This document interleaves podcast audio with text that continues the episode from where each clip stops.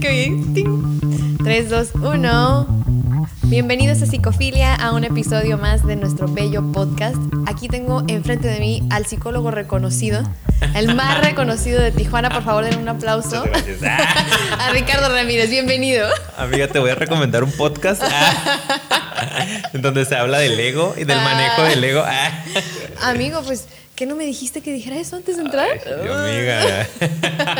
Ah, no es cierto, Era ya. un trato secreto. Bueno, Muchas gracias por la presentación. Sí, ¿cómo Me estás? siento ¿Cómo estás? eh, muy halagado. Creo que es atinada. muy bien, muy bien, amiga. ¿Cómo estás tú? Yo también, muy bien. eh, pues lista para comenzar con todo. Es la noche, pero pues yo sigo lista. Muy bien, Haz de cuenta que es de día. No pasó nada aquí. Exacto, estamos aquí en Tijuanita para todos nuestros seguidores que, que no son de por acá, que, que son varios, ¿verdad? Que nos Sí. han mandado un mensajito de que nos ven de otras partes del mundo, literalmente. Ya sé, pues qué aquí suave. en Tijuana está haciendo frillito y está la lluvia un poco fuertecita, entonces estamos por eso tapaditos y resguardados. Sigue, fíjate que el episodio pasado también llovió. Sí, y sí se pues escuchó. escuchó la tormenta. Sí, sí, sí, qué loco. Bueno, ya, ya, ya. No divagamos demasiado. Ya, ya. A ver, uno de los intros más largos, de hecho. ok, Bueno, ¿de ¿qué? ¿De qué Ah. vamos a hablar hoy, Ricardo? El día de hoy. ya, pues ya. Ya, basta, según no traíamos energía. Mira. Ok, ya. Eh, el día de hoy. qué, qué, qué bárbaro, no me había dado cuenta que soy muy repetitivo en eso, pero bueno. Pero yo también en el intro, Sí. es parte de, ¿verdad? Ya, Ricardo, ya. Concéntrate. El día de hoy vamos a hablar de un tema súper interesante, como todos nuestros temas.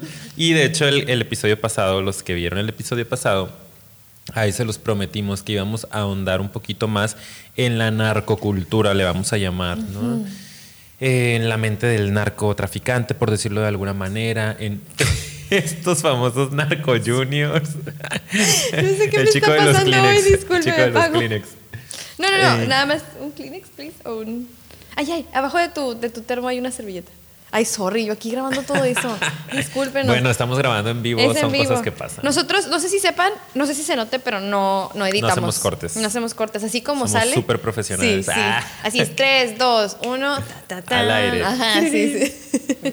pero continúa, continúa, lo que me limpio Sí, aquí. entonces les contaba que vamos a hablar el día de hoy de esto, vamos a analizar un poquito más qué es la narcocultura, ¿no? cuáles son los componentes de la nar- narcocultura, por qué la narcocultura es tan atractiva para los jóvenes, que eso es algo muy interesante que traemos por ahí. Sí. Estuvimos leyendo pues algunas notas de algunos periódicos importantes, estuvimos leyendo, eh, viendo al- algunas series, ¿no? documentales y escuchando algunos podcasts de otras personas que, que han estudiado este tema y traemos por ahí algunas opiniones al respecto, porque es tan atractivo para los jóvenes de hoy eh, la cultura de- del narcotráfico, ¿no? Sí, y yo creo que eso a, a mí se me hace bastante interesante, la verdad, porque yo creo que todos nos hemos hecho esa pregunta alguna vez, ¿verdad? Como que, hey, ¿qué onda? ¿Por qué aquí en México se da tanto? ¿Por qué estamos escuchando cada vez más y más y más? Y lo más triste es que es gente muy joven, eh, que es otra cosa que también queremos platicar, como por qué los jóvenes y por qué todo el mundo lo está agarrando así como si fuera lo máximo, como ese esa meta a la que tienes que llegar, digo, no todo el mundo, sino mucha, mucha parte de la población aquí en México. Eh, entonces, pues sí, yo creo que es importante que le demos una checadita, que revisemos este factor psicológico que nos encanta platicar aquí, qué hay detrás y pues esperemos que les guste mucho y que les resulte interesante y que también a ustedes mismos les ayude a conocer un poquito más sobre nuestra cultura, porque lamentablemente, aunque suena feo, narcocultura, pues sí se está volviendo parte un poco de la cultura en la sociedad mexicana. Exacto. Entonces, está interesante que lo aprendamos a comprender y yo pues, de verdad soy firme creyente en que si tú comprendes mejor un problema, tal vez tienes más recursos para realmente, no sé si atacarlo es la palabra o apoyar, Solucionarlo. exactamente. Hacer cambios, modificaciones. A través ¿no? de la conciencia y la comprensión. Exacto, qué bonito es eso, ¿no? Sí. Yo también lo comento seguido con mis pacientes. Muchas de las primeras sesiones nos dedicamos nada más a reflexionar sobre nosotros mismos, bueno, sobre el paciente, ¿no? A pensar sobre el paciente, a que él pueda entenderse. Y muchos quieren ya como que ataques el problema que está pasando en el presente. Sí. Y es si no te entiendes es complicado poder atacar el problema. Lo primero es entender por qué te está pasando lo que te está pasando, en qué momento se configuró ese síntoma y por qué viene a salir ahora. Y ya cuando tienes conocimiento de las cosas, te capacitas para poder decir, ahora tengo el control, claro. porque ya sé cómo funciona. ¿no? Entonces, ojalá este tema también les pueda servir para eso, para que tengan un poquito más de información sobre esto y entonces empiecen a hacer las modificaciones que tengan que hacer. claro, muy bien. entonces, excelente. yo creo que una de las principales cosas con las que puedo podamos comenzar, ¿verdad? Cuando hablamos de narcocultura, es uno de esos primeros puntos que traías, ¿no, Ricardo? Adelante, por favor. Eh, yo, yo, estuve por ahí escuchando ¿no? a algunas otras personas que han estudiado sobre esto y la narcocultura vemos que es algo que está muy presente en la sociedad mexicana el día de hoy y quién es el encargado de promover las cosas en la sociedad o quiénes son los encargados de alguna manera eh, de difundir, todo esto que está sucediendo, pues los medios de comunicación. Entonces, pareciera que los medios de comunicación, no sé, digo, estamos pensando aquí el tema, ¿no? Y, emitiendo una opinión, ustedes también pónganos en sus comentarios qué es lo que opinan al respecto. No sé si están haciendo bien su trabajo los medios de comunicación, ¿no? No sé si está padre que se hable tanto de esto en, las series, en la música, en la literatura, en televisión, en el cine. Encontramos que cada vez está más presente eh, la narcocultura, ¿no? Cada vez está más presente la imagen del narcotraficante. Y desafortunadamente la imagen que nos están vendiendo es una imagen idealizada del narcotraficante, ¿no? Una persona que es súper poderosa y se hablaba principalmente, por ejemplo, del Chapo. Mm. que el Chapo es una figura que yo creo que casi todo mexicano ha escuchado.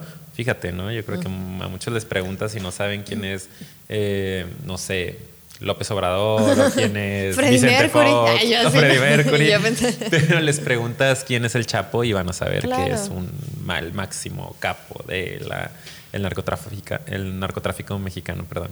Em, entonces decían e, e, estas personas que eh, cómo han glorificado la imagen de pues un delincuente, una persona que está eh, realmente haciendo daño en cierto sentido a la sociedad y la venden como este superhéroe como modelo a seguir. Exactamente, como un modelo a seguir, una persona que es capaz de, eh, decían ahí, de, escaparse de, la, celda, cuántas veces, como que ah, para él todo es posible. Y lo comparaban con los grandes magos de la antigüedad, no es el Merlín moderno, porque él todo puede, puede hacer, todo puede controlar, todo puede conseguir, hasta salirse de la cárcel de la noche a la mañana.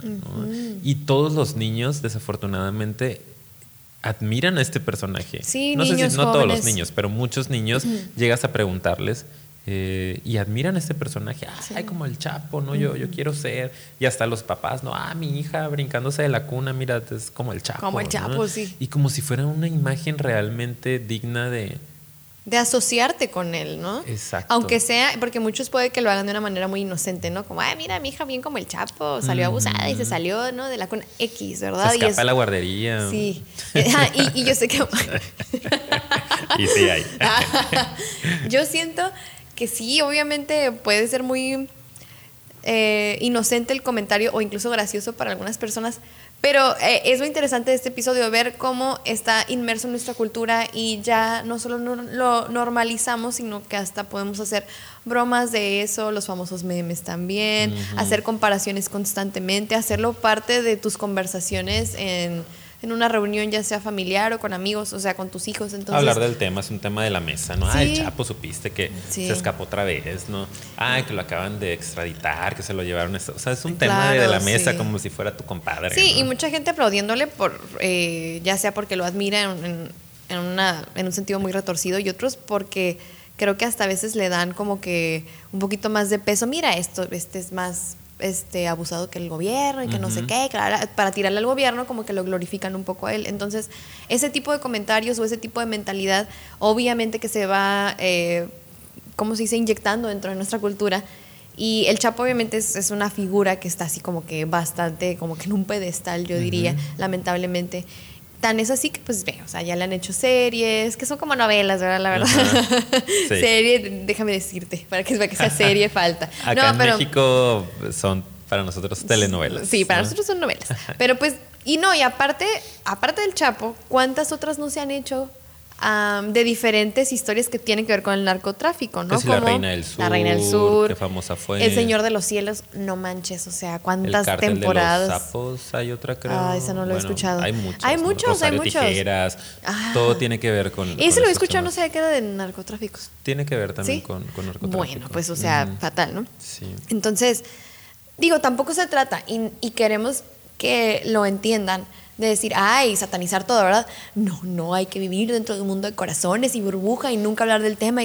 pero ¿cómo se está, perdón, retratando ese hecho? Está padre que se hable de eso, pero como comentaste hace rato, nada más está poniendo esa parte muy de superhéroe, lo bonito, lo poderoso y cómo incluso el vivir en ese ambiente los saca de sus vidas miserables y los ayuda a tener un futuro mejor.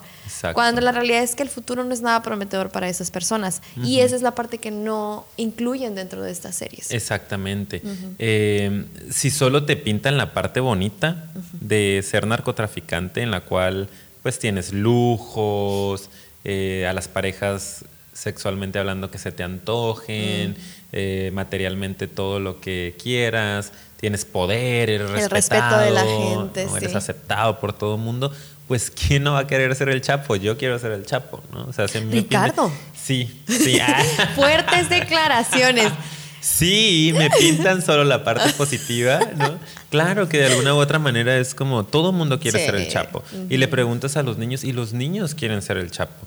Entonces es algo que realmente es preocupante porque están afectando la realidad de las personas, ¿no? de los jóvenes que escuchan esto. Sí, y yo creo que es muy importante que ustedes también con conciencia sepan cómo se están acercando a este tipo de contenido porque inconscientemente, créan, créanos de verdad, ahí se van quedando esas pequeñas semillitas y lo vamos interiorizando y normalizando, que eso es lo más preocupante lo normalizas e incluso al rato ya lo pones por encima de la ley, ¿no? Entonces es algo como muy interesante verlo por esa parte, como también cuando ves las series, cuando ves las películas, pues ahí te están mandando un mensaje muy claro y nosotros nos lo tragamos, la verdad. Entonces hay que ser muy conscientes de esa parte. ¿Cuál es el estereotipo? ¿no? ¿Cuál es el estereotipo que nos están vendiendo del narcotraficante mexicano, por ejemplo? O sea, como tú que has escuchado o a ti que se te viene a la cabeza que nos venden los medios de comunicación en cuanto al estereotipo del narcotraficante mexicano, del Chapo, por ejemplo. Okay. Oh, bueno, es que a mí se me ocurren muchos, pero como eh, hablando de este sentido, pues de hecho se me ocurre bastante de lo que ya comentamos ahorita, ¿no? Como esta persona súper poderosa, bien posicionada, que tiene mucho dinero, que puede tener lo que él quiera, que puede tener igual los parejas sexuales que quiera. Em, no sé, que es así como que eh, ahora yo me imagino así como que los narcocorridos oyéndolo al tipo todo el día, teniendo sus ranchos, sus carros, los caballos. Bueno, yo pensando en el estereotipo, ¿no? Como alguien así como un hacendado, ¿sabes? Sí, sí, Incluso hasta metidos en la política, ¿verdad? Pero son las cosas que a mí me han vendido en todos estos eh, pues programas sociales. Y esa es la imagen que la mayoría de las personas tienen. Sí. ¿no? Es una imagen que nos han vendido. Y ahorita comentaste algo que también se me hace interesante y que yo traigo por aquí, que es la parte de los narcocorridos. Cuando hablamos de, narcocultura, yo creo que parte de lo que está más presente, creo que en la actualidad por todo este eh, hit que han sido las em, series, cada vez tenemos más, más estimulación por ahí en la televisión. Pero antes de que Netflix fuera tan famoso, ah, eh, los narcocorridos era lo que nos traía toda la información de cómo es la vida de un narco. Y cuando escuchamos un narcocorrido, ¿qué es lo que escuchamos? Escuchamos todo esto que acabas de decir tú, ¿no? Personas que tienen todo el poder del mundo, personas que, que son héroes, que lograron la venganza, que se salieron con la suya, que, los carros, las mujeres, que el dinero, que, las drogas, ¿no? Que es todo lo que se habla en los corridos es precisamente eso. Se habla de, uso de sustancias, se habla de, eh, de hecho, estereotipos de género, ¿no? También son, hay mucha discriminación contra la mujer, se, ve como un objeto. Y de repente vamos construyendo todo ese estereotipo y es lo que es tan atractivo para los jóvenes. ¿no? O sea, un joven que escucha eso es, pues yo quiero ser él. Claro. Como lo decía yo ahorita, ¿no? Pues claro, o sea, si tiene todo, si tiene el poder del mundo, si tiene el dinero del mundo, si todo el mundo lo respeta, si nadie le puede voltear a ver feo porque en ese momento lo aniquila, pues ¿quién no va a querer ser él? Sobre todo cierto sector de la población, que ahorita vamos a empezar a hablar también un poco de esto, ¿no? Sí, que esa es la parte interesante. Pero sí, el, estereotipo es ese. Y, y la gente, lamentablemente yo creo que incluso personas que a veces ni siquiera los admiran tanto, sí llegan a también caer en el estereotipo. ¿eh? Gente que se queja de los narcos y así, creo que muy en el fondo sí, sí han de pensar también, no, pero pues tienen un chorro de poder y le mueven por aquí y por allá, así como no, ¿verdad? O sea, creo que todos hemos caído en pensar así y en visualizarlos de esa manera. Y ojo, porque los narcocorridos no representan la realidad de la vida de un narcotraficante una serie de televisión no representa la realidad de la vida de un narcotraficante. Y a veces los seres humanos, sobre todo en nuestra sociedad, somos tan influenciables y vemos una telenovela o vemos una serie o escuchamos una canción y creemos que realmente las cosas son así. Y en estos narcocorridos no se está hablando, por ejemplo, de todas las consecuencias que se pueden llegar a tener por...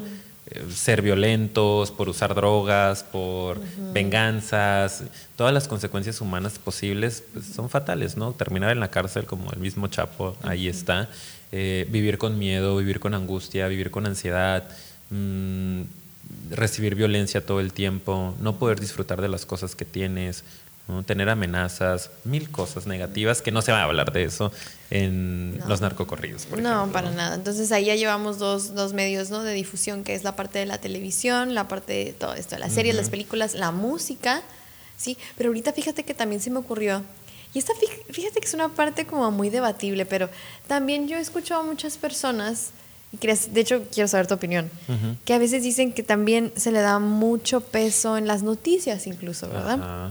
¿Por qué se habla más de lo malo que de lo bueno, por ejemplo?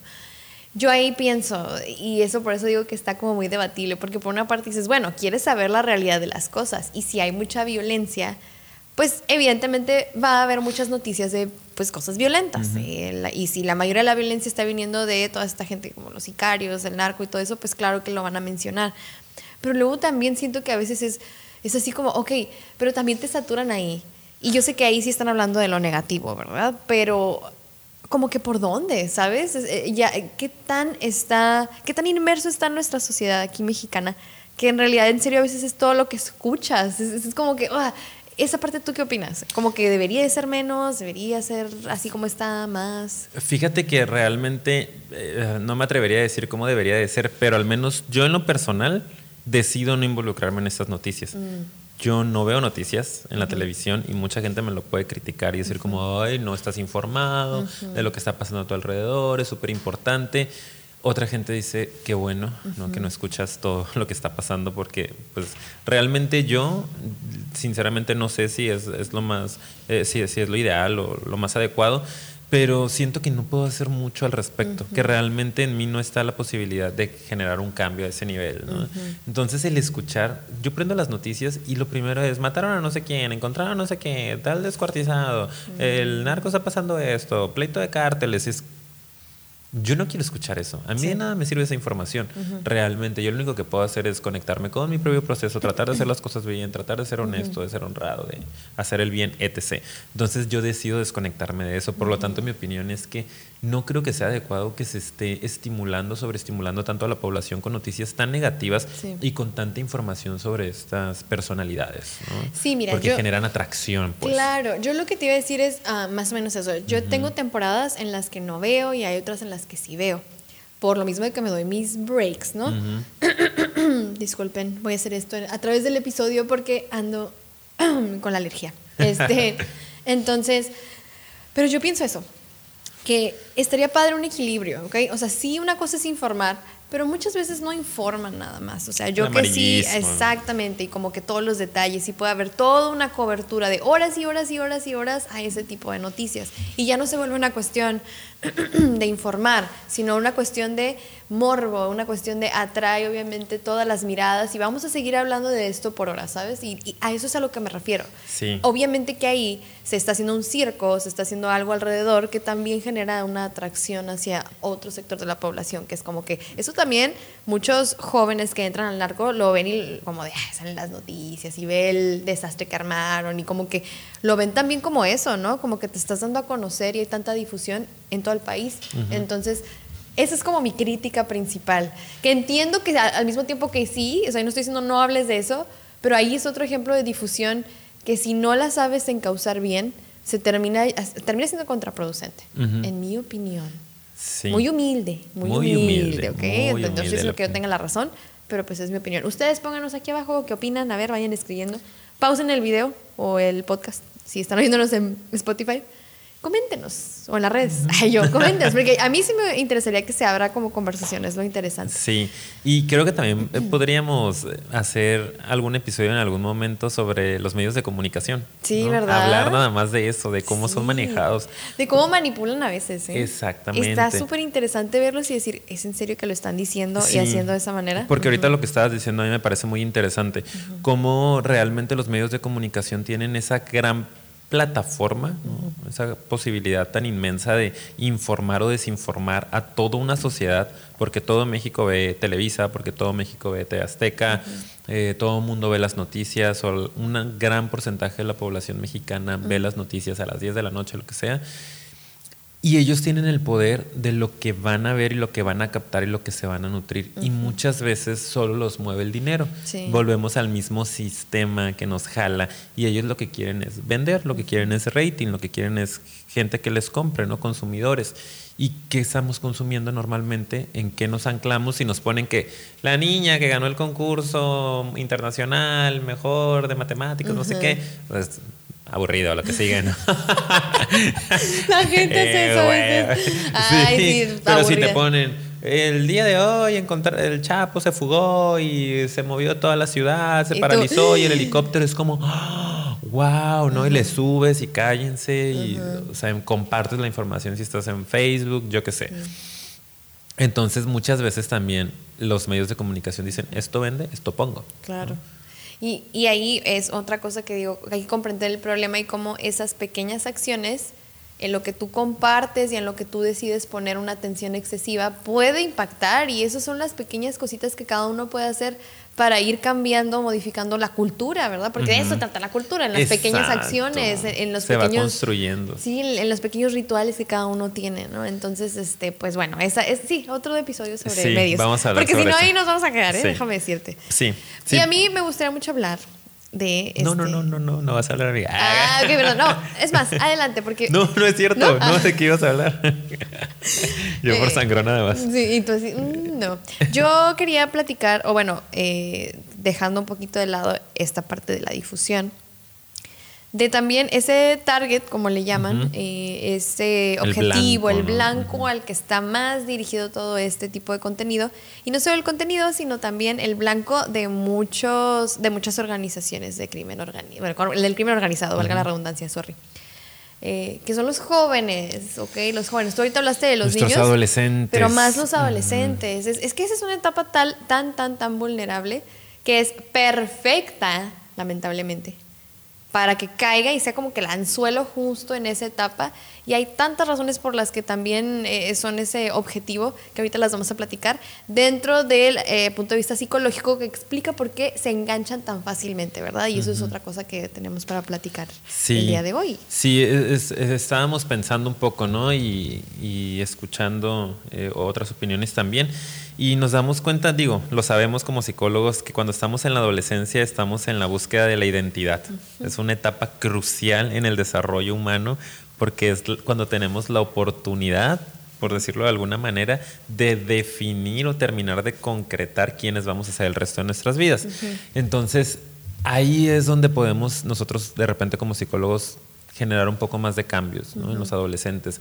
¿Qué pasa con todos estos adolescentes que no tienen la oportunidad de acudir a un proceso terapéutico o que simple y sencillamente no tienen figuras paternas fuertes, no tienen un vínculo seguro con su papá, con su mamá, con sus tutores, con cualquier cuidador?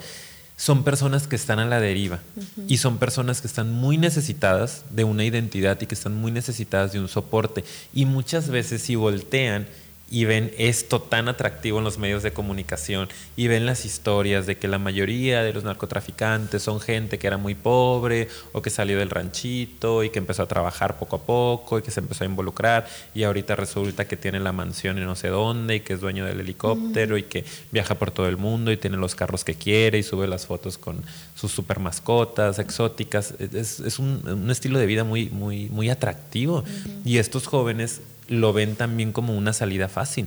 ¿no? Es una parte en la cual yo quiero eso, me identifico con ese grupo que me da poder, que me pone por encima de, que me ayuda a cubrir mis vacíos, que me ayuda a cubrir mis mis vacíos existenciales Sí.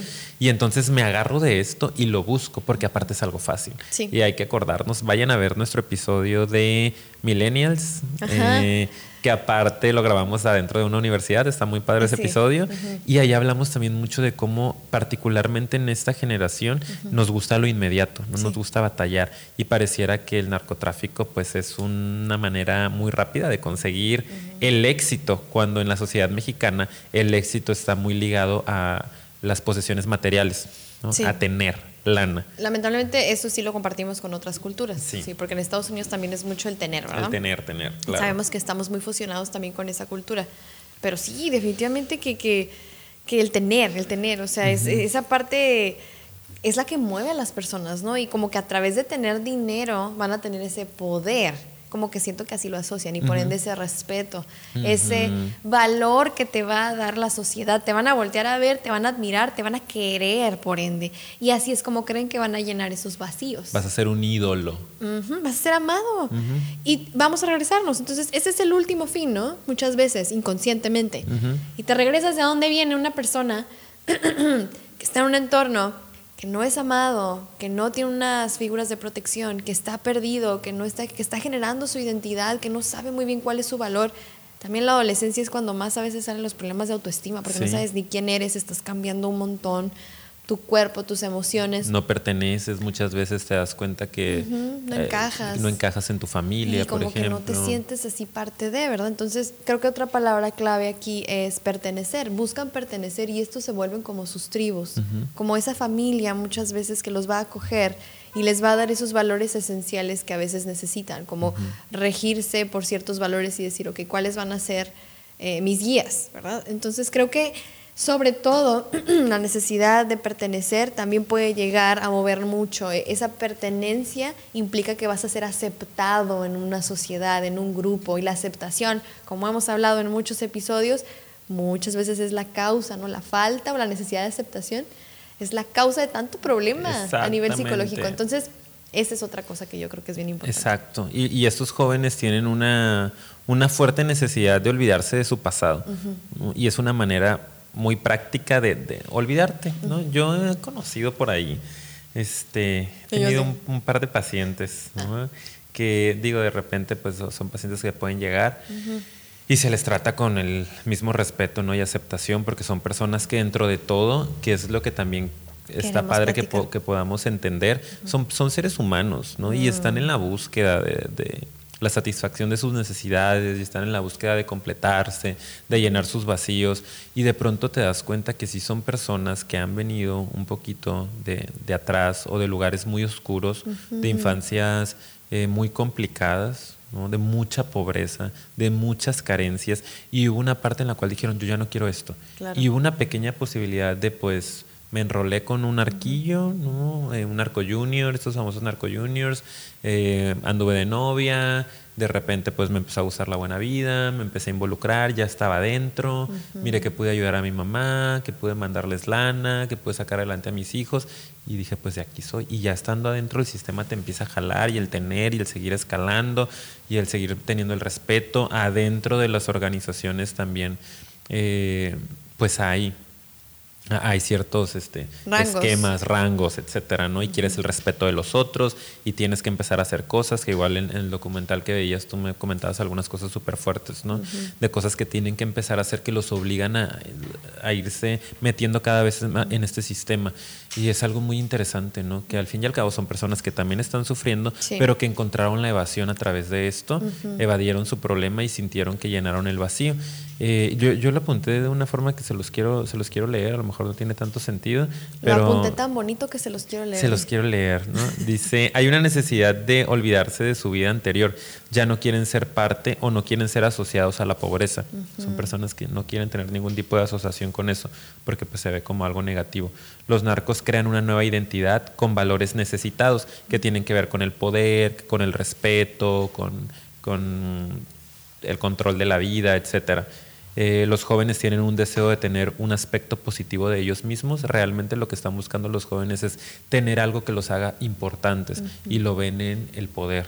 Yo teniendo poder voy a ser una persona respetable y eso es algo bueno de mí. Todos estamos buscando tener algo positivo en nuestras vidas, pero hay quienes tomamos el camino complicado y pues bueno, este no sé, nos educamos o trabajamos o construimos cosas o somos buenas personas y hay quien toma este otro tipo de caminos ¿no? para tener un aspecto positivo de ellos mismos. El narco llena ese vacío. Claro. Ay, qué fuerte, pero sí. Miren, claro, como lo hemos también comentado en otros episodios, son falsos, falsos sentidos, ¿verdad? Eh, es una falsa sensación de que llenaste algo que eventualmente va requiriendo eh, eso, que lo sigas llenando con más y más y más. Y es por eso que también mucha gente después se hace adicta y no, no literalmente a sustancias, aunque sí, ¿verdad? Ahorita me refiero a la adicta, a, ese poder, a ese respeto, a ese rango, el que sigue, ¿qué más, no? O sea, porque llegan a ese punto y no es suficiente, entonces tienen que seguir avanzando en ese sistema, ¿verdad? Entonces, sí creo que es una, un llenado de un vacío, pero es falso, obviamente, ¿verdad? Eh, eh, porque al final, como, como lo sabemos, cualquier cosa que no venga de mí mismo, de mi interior, de mi propio amor y de mi aceptación de cómo soy, con lo que tengo y con lo que no tengo, pues va a resultar fugaz, ¿verdad? Va a resultar pasajero cualquier cosa con lo que lo llenes. Así no importa si sea un montón de, de poder, dinero y que esto y que el otro, al final siempre se va a necesitar dar algo más, algo más. Entonces, es otra cosa que se me hace que viene a la mente después de que dijiste eso. ¿no? Sí, y, que, que, es triste, ¿no? Al, final del camino es triste darse cuenta que a pesar de todo lo que has hecho y a pesar de todo lo que has sacrificado, que a lo mejor ha sido pues tu familia, ¿no? Porque te digo, estoy pensando en un par de historias que pues han tenido que abandonar sus casas, que han tenido que también por cuidar a sus familiares no estar mucho en contacto con estas personas, con su mamá, con su papá, con sus hijos, porque no vaya a ser que sepan y que se puedan vengar de esa manera. Exacto, ¿no? Vivir todo el tiempo con pues que sí con guanuras o este, no poder estar en ciertos lugares, no puedo, es wow, o sea, qué triste, claro, que al final de todo lo que estás haciendo y todo lo que estás sacrificando no logres completarte o no logres sentir la felicidad o la plenitud, por decirlo de alguna manera. y te des cuenta al final del camino que que no es la manera de llenar el vacío. Sí, y hay que entender que esta es otra manera, hablando del mundo criminal e ilegal, en la que estas personas son seres humanos y también buscan eso que nosotros buscamos, solo que lo están buscando en otros ambientes. Todos buscamos lo mismo al final, ¿eh? Y suena bien fuerte porque a lo mejor dices, ay, me estás, comparando. No, no, sí, o sea, estás justificando y me estás comparando. ¿Acaso? Paulina, qué bárbara, ¿eh? Pues sí. es una realidad. Pues, Ellos son los mejores. Ah, no, la realidad es que todos somos seres humanos. Sí, sí, a decir algo de ti, pero no lo voy a decir. Ah, Paulina está en el narco. Ah. no, respetamos mucho. No, no, no, no, no, por de lejitos. Sí, no, pero pues eh, en mi punto aquí es entender cómo estas personas también, muchos vienen de mucho sufrimiento, que tienen esa misma necesidad de buscar la aceptación, de buscar glorificarse, de que también tienen ese ego, así como otros lo buscamos a lo mejor con otras cosas, pues hay una necesidad de como que elevarte con tu ego y sobresalir y tener estatus. Cada quien lo hace de una manera diferente. Lamentablemente, esta es la manera más violenta que hay en la actualidad. Bueno, una de las maneras más violentas. Pero también entender de dónde viene, de una naturaleza humana y una necesidad que hay de todo lo que acabamos de platicar. Exacto. Y yo quiero comentar algo de este documental que te dije, porque sí me gustaría recomendarlo. Bueno, miren, ahí les va, es una recomendación, pero tiene paréntesis, paréntesis, perdón, advertencia, advertencia, advertencia. no es para los que se ponen así a lo mejor demasiado sensibles con todo este tema. personas sensibles. Sí, puede que les afecte y yo no quiero provocarles una crisis ahí, que se hiperventilen y el rato no. este, si creen que, que, lo, que lo pueden ver, adelante. Yo lo vi, tú también muy te realista, Es muy realista. Y, y tiene eh, testimonios y declaraciones muy fuertes que para los que son sensibles, pues sí, no tiene caso, ¿no? Claro, se involucren en el tema. La acaban, yo la vi hace un año, dos años, no me acuerdo, cuando salió. Es un documental que se llama La libertad del diablo y ahorita está en Netflix. A lo mejor muchos ya lo vieron.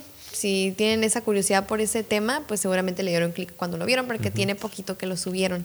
Y es, como acabas de decir, una recopilación de testimonios de personas que han sido víctimas, ¿verdad?, de el de, pues, del narcotráfico en un sentido como por ejemplo que a lo mejor a sus familiares los desaparecieron o a ellos mismos los agredieron. La delincuencia organizada. Ajá, y también vienen uno que otro testimonio por ahí de personas que yo ahí no me queda claro, se me hace que uno de ellos perteneció tiempo pasado, uno como que pertenece todavía porque lo vi muy como en plan de este, no, pues, Defensa. ajá, como que así es, así es la chamba, ¿sabes? Así como si todavía estoy bien metido y el otro era en plan más, estoy, estoy arrepentido, como que si yo pudiera pedirle perdón a las personas lo haría, ¿sabes? Entonces ahí se veía un Qué poco. fuerte. Está bien interesante. Yo no lo he visto, no lo, no lo he revisado completo Lo y lo tengo que ver Sí, muy lo tienes que ver. Entonces, yo lo que, lo que les, les quería comentar de esa parte en particular, de dos testimonios de estos dos que son los que estoy comentando ahorita, que incluso aunque sus declaraciones parecían algo diferentes, ¿no? Uno como que actualmente todavía ahí metido y el otro no.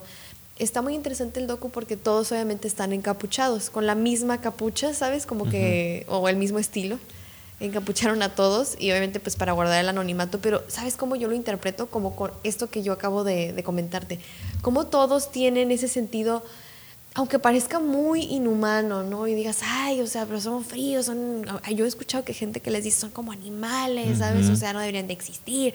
Pero cuando ves esto, tal vez sí hay unos que están tirándole a la psicopatía, sí, que no sienten para nada empatía. Pero muchos de estas otras personas es que tienen tanto dolor por sus propias heridas que aprendieron a desensibilizarse y a desconectarse y así deshumanizarse en cierta manera, pero cuando tienen que hablar de eso y contactan con eso, se les ve la cara, Ricardo. Sí, me así imagino. como, el- ¿sabes? ver. Sí, sí, sí, Sí. Entonces, hay uno en particular, te digo, el otro que todavía está metido está más bloqueado. Ay, yo canalizándolo, ¿no? Lo vi como más mm, ahí. Pero estaba narrando cómo, no se los quiero súper spoilear, así que eh, si no lo han visto, pues no escuchen esto. Ay, mutenlo y, y los que están este, viendo en YouTube le voy a decir así, ya. pues hay una parte en donde habla de su primer asesinato, la primera vez que asesinó y cómo a raíz de eso le afectó a nivel obviamente emocional. Entonces esa parte eh, es súper, súper interesante, ¿verdad? Y ay, si no, ya pueden escuchar, Pueden ya, escuchar. ya esta parte ya, ya no es nada de spoiler. Les recomiendo mucho que lo vean porque creo que ahí vamos a poder entender y, y suena fuerte a lo mejor lo que voy a decir, pero empatizar, no en un sentido de justificar. Exacto, es sino muy de diferente. no, no, no estoy justificando, sino comprender de dónde Entender. viene el problema y por qué necesitamos comprender a estas personas. Porque necesitamos identificarlo al rato cuando suceda en nuestras casas. Nadie estamos exentos, ¿eh? Mucho ojo, como decimos aquí siempre. Entonces, pues sí, ahí les dejo el dato por quien lo quiera checar. Sí, de hecho eh, eh, se hizo un estudio ¿no? en- en- con los jóvenes del norte del país, que de repente es donde se da mucho también. En las fronteras, yo creo, ¿no? sobre todo en la frontera con Estados Unidos. Aquí en Tijuana se escucha de esto también. Eh, se hizo un estudio eh, en los jóvenes y se descubrió que el 23.6% de la población de jóvenes del norte del país les gustaría parecerse a un narco o a un sicario. ¿no? Es una figura de identificación inmediata que ellos idealizan quieren ser como ellos. Entonces, imagínate, estamos hablando de un cuarto, un poco más de un cuarto de la población eh, de, de jóvenes Sí. de nuestro país, del norte del país, quieren ser como los narcos. Claro. Entonces, ¿qué, qué está pasando? ¿Cómo es posible que tanta gente quiera parecerse a ellos? Sí. ¿no? O Sí, hay sí. demasiado vacío en los jóvenes o se está difundiendo demasiado la imagen idealizada de los narcotraficantes que algo estamos haciendo mal como sociedad. O también que este no, fíjense, y como ningún problema en la vida, ¿eh? No hay una única razón por la que un problema se dé. Siempre hay muchos factores. En cualquier problema, casi siempre. Entonces, en este es igual. Yo creo que es todo lo que acabas de decir. Y aparte hay uno que se nos estaba pasando que es el más evidente. Yo creo que todo el mundo se centra demasiado en ese y no tanto en todos los demás. Que es la parte, pues, obviamente, de- del dinero y de, de los bajos recursos que tienen muchos de ellos, las pocas oportunidades a las que tienen acceso. y, y que, pues, obviamente, estamos muy mal en esa parte, ¿verdad? Yo veía, igual en este documental, como hay una actitud de, pues, no hay nada que perder. Ya ves que, que- Ujú, que- que lo sí. decía, ¿no? Como que, bueno, pues, pues si ya están teniendo toda esta vida con tantos vacíos, con muchas veces violencia misma que ellos viven en sus casas, ¿verdad? Estos jóvenes, eh, ya sea por ausencias o por padres o madres maltratadores, o incluso que están en las drogas también. Entonces, ya tienes todo ese panorama que te pinta de la fregada. Entonces dices, bueno, pues esto que estoy viviendo es mi realidad, no me gusta, no tengo nada que perder. ¿Qué? ¿Qué voy a perder? ¿Esto? Y muchos de ellos hablando acerca incluso de que hasta si pierden la vida, no importa. Realmente. Sí, en, en Como el ya estaba muerto, ¿no? O sea, mi vida ya no tenía sentido. Ajá, así como que bueno, pues si la pierdo es parte Esta del es una trabajo. posibilidad de pues sentir adrenalina, de ser importante, de ser reconocido. Es un riesgo que están dispuestos a tomar porque no sienten que Porque- tienen tanto que perder. Lo anterior no, no les llena, ¿no? Qué loco, ¿no? Sí, en este estudio Sí. también hablaban de que se veía mucho en México eh, el narcotráfico o el crimen organizado como una muy buena posibilidad para salir de la pobreza en México. O sea, a un nivel general, en Sí. México vemos como uno de los principales negocios para eliminar la pobreza el, el narcotráfico o el crimen organizado. sí. O sea, qué fuerte. Pero es real. Sí. ¿no? Entonces yo creo que también eh, podemos empezar a preguntarnos un poquito y empezar a cuestionarnos un poquito a aquellas personas que nos están escuchando y que sienten algún tipo de atracción por estos temas, a lo mejor atracción un tanto más, no nada más de investigar como nosotros, sino como realmente, pues a mí sí me gusta esto de los narcocorridos, ¿no? O me gusta el poder, o yo sí quiero pertenecer. Eh, plantéense, ¿no? La o sea, ¿qué onda? ¿Por- ¿Qué es lo que les atrae realmente? Porque estas son figuras dignas de su admiración. ¿Qué es lo que le están admirando realmente? Si hay personas que están ejerciendo demasiada violencia, que están siendo muy inhumanas, como lo comentabas ahorita en el documental, ¿no? Personas que han tenido que pues asesinar a niños incluso. Eh. Son cosas muy fuertes las que están sucediendo dentro de todo ese ambiente que a lo mejor estamos malinterpretando la situación y estamos comprando la realidad que nos quieren vender de que todo es bonito, de que todo es poder, de que todo es dinero, cuando no es cierto, no es así estar dentro de esto. No, para nada, eh, para nada. Entonces eh, es buena la reflexión y yo invito a los demás, a, los, a las personas que nos escuchan, ya sean jóvenes o adultos o personas sobre todo que tengan hijos, ya saben, yo siempre ahí como que abogando, quien sea padre de familia o madre, que entendamos de dónde vienen esos problemas que dentro de las pequeñas acciones y pequeñas situaciones a las que estamos expuestos en nuestra cultura, podemos ser muy vulnerables y tenemos que poner atención y tenemos que empezar a poner más énfasis en este tipo de, de temas en nuestra familia ¿no? y en las escuelas también, que es la parte de la educación emocional, Exacto. que es la parte de la integración de tu persona, de tu, de tu desarrollo, ¿no? de tu ser humano. Eso lo La dijimos- tolerancia, la también tolerancia hablamos mucho de eso. De, de- de hecho, eso lo hablamos del episodio pasado. Esto, Sí. esto con lo que estoy terminando, así terminamos también el pasado. Un poquito con esta reflexión de que es importante dar un poquito más de énfasis a estos temas.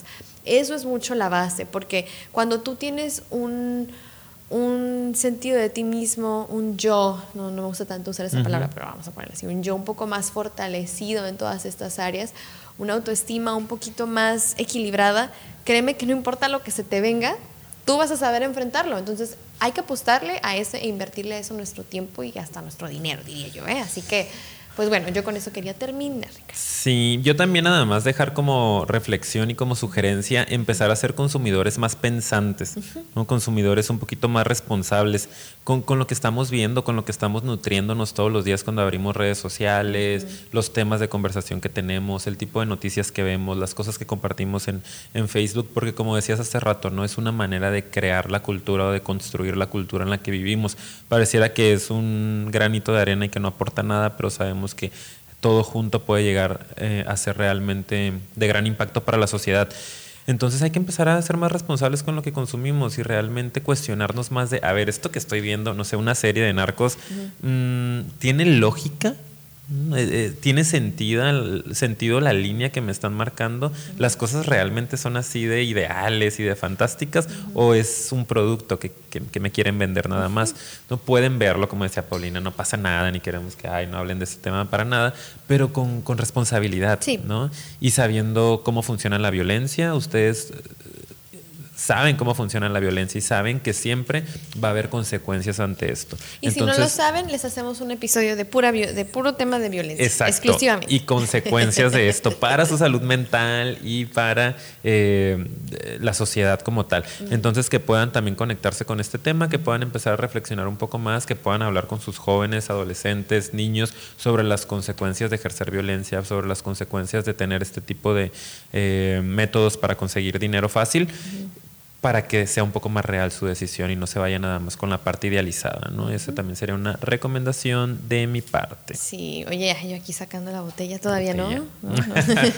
bueno, entonces lo vamos a dejar hasta aquí. Muchas gracias por habernos escuchado y llegar hasta este punto. Los vamos a invitar, por favor, a que se suscriban, a que le den like, que lo compartan, porque eso nos ayuda muchísimo. Además, cuando se suscriben, si le dan a la campanita, les va a avisar en cuanto subamos. Para los que nos escuchan en YouTube, ¿verdad? Sí. Vayan a nuestras redes sociales. Estamos en Facebook y estamos en Instagram. Estamos tratando de publicar cosas constantemente. Por ahí pueden tener más información de nosotros, qué estamos haciendo, en dónde estamos, a dónde vamos, qué vamos a publicar, qué publicamos. Ricardo ya prometió que va a empezar a grabarse más seguido, ¿verdad? No. si llegamos a mil seguidores. Ah, sí. Si llegamos a mil, díganle a, sus amigos que nos sigan. Él va a empezar a grabar así de repente. Voy a hacer un en vivo. Un día, ay, un en vivo. yo solo voy a grabar un tema. Yo ah. no, pero sí vas a grabar. Hola, este es mi día. Así, así como bien blogger.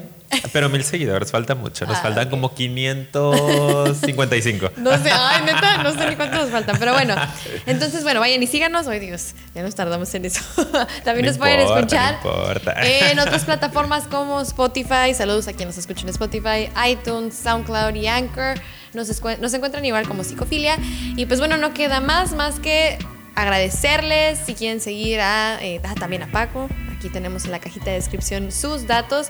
Y pues nos vemos en el próximo episodio. Muchas gracias. Hasta la próxima. Adiós. Bye.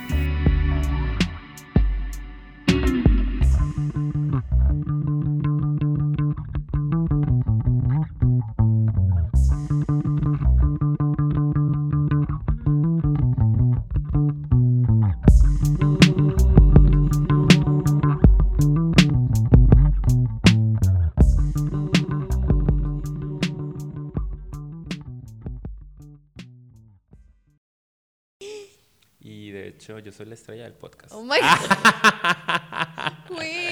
Voy a tener exactamente los mismos views. no estás grabando, Paco, ¿verdad? no, sí, claro. Ay, Dios mío.